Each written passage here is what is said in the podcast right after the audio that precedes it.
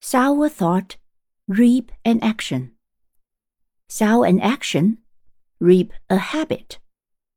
Sow a habit, reap a character. Sow a character, reap a destiny. Habits are powerful factors in our lives because they are consistent, often unconscious patterns.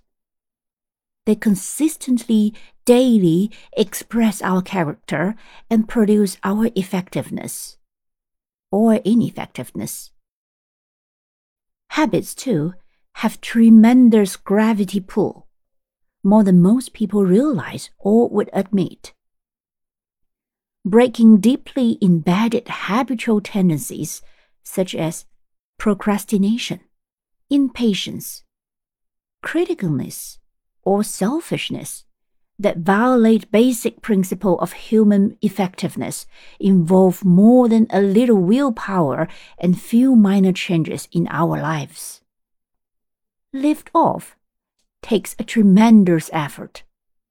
But once we break out of the gravity pull, our freedom takes on a whole new dimension.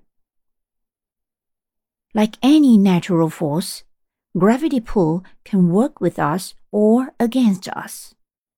The gravity pull of some of our habits may currently be keeping us from going where we want to go. But it is also gravity pull that keeps our world together, that keeps the planet in their orbits and our universe in order. It is a powerful force, and if we use it effectively, we can use the gravity pull of habit to create the cohesiveness and order necessity to establish effectiveness in our lives.